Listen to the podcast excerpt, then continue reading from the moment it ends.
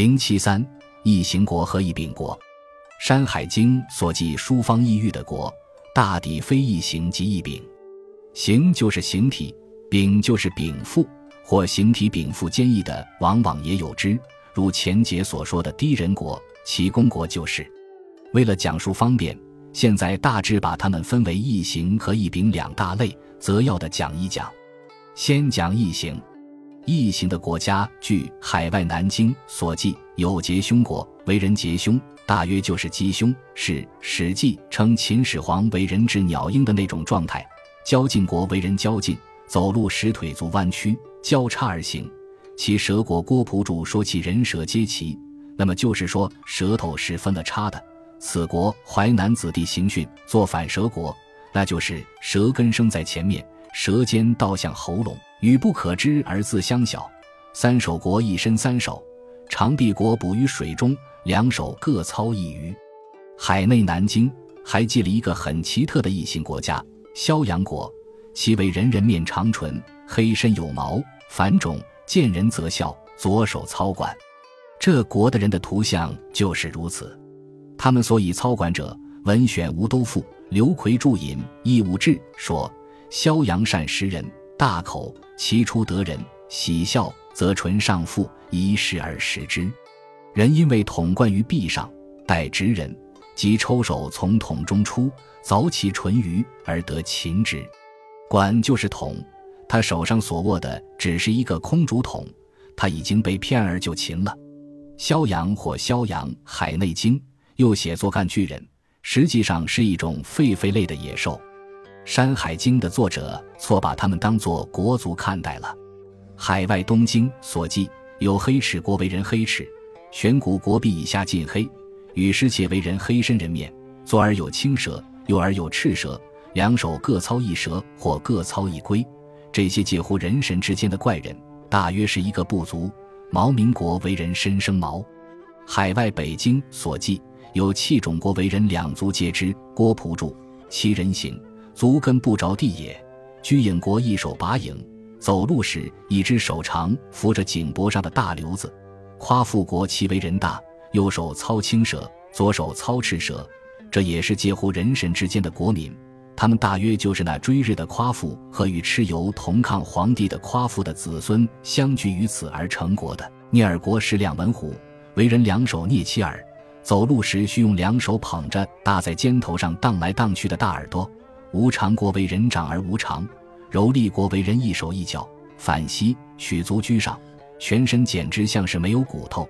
一目国一目中齐面而居，一只眼睛常在脸的正当中，这种奇怪可怕的模样，大荒北京又叫它做鬼国。海外西经所记的异形国家不多，只有两三个。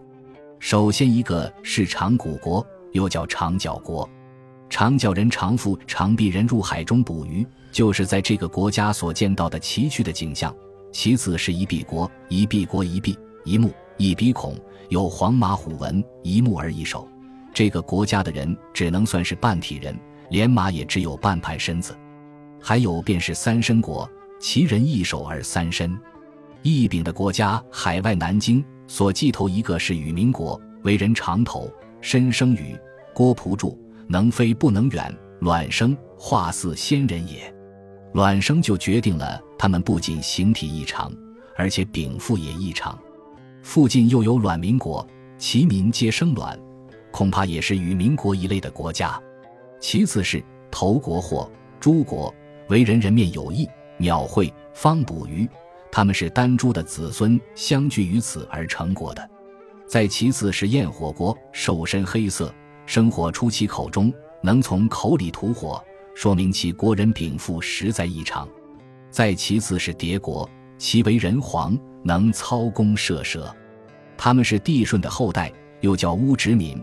他们所住的直这个地方，物产丰富，得天独厚，不计不经服也，不嫁不色食也。原有歌舞之鸟，鸾鸟自歌，凤鸟自舞。原有百兽，相群爱处，白骨所聚，真是人间少有的乐园。再其次是冠凶国，为人凶有窍，他们的来历我们在前面已经讲过了。海外东京所记的一柄国头一个是青丘国，这个国家本来形柄似乎都没有什么奇特处，唯其虎匹足九尾。南山经说他能识人，大荒南经郭璞主说他太平则出而为锐，却是有些奇特。于所遇见于涂山，后来和涂山女结了婚的，就是这种怪兽。其次是劳民国，其为人黑，政理躁扰不定，这就是他们禀赋异常的表现。其次是思忧国，思忧生思氏，不妻；思女，不夫。郭璞注言其人直思而气通，破合而生子，此庄子所谓白相氏，谋子不孕而风化之类也。真是奇妙的很。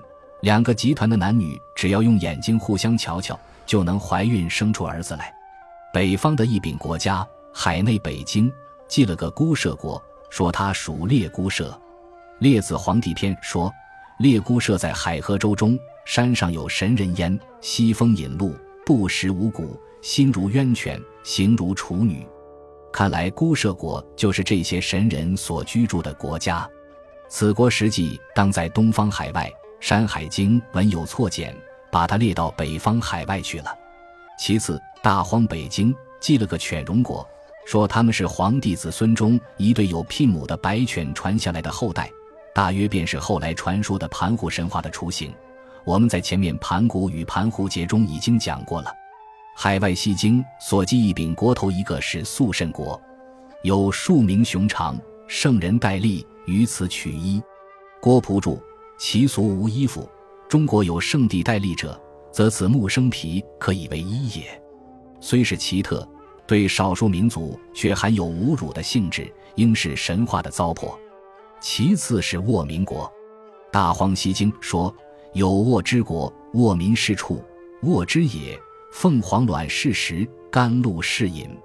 原有甘华、甘渣、白柳、是肉、三锥、玄龟、摇臂。白木、狼肝、白丹、青丹，多饮铁，鸾鸟自歌，凤鸟诗舞。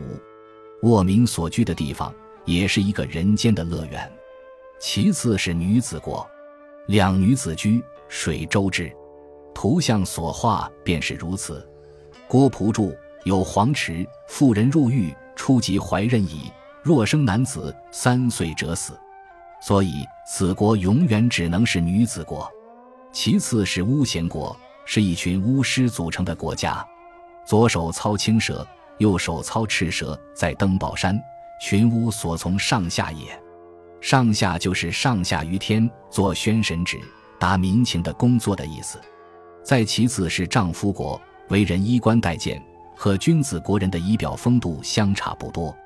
郭璞注：因帝太戊遣王孟采药，从西王母至此。绝粮不能进，食木石，衣木皮，终身无妻而生二子，从行中出，其父即死，是为丈夫民。不但说明了此国的来历，还说明了此国人传宗接代的妙法，是名副其实的一柄国。此外，《大荒西经》还记了一个瘦麻国，是大神南岳传下的子孙后代。这国的人禀赋是正理无景，几乎无想。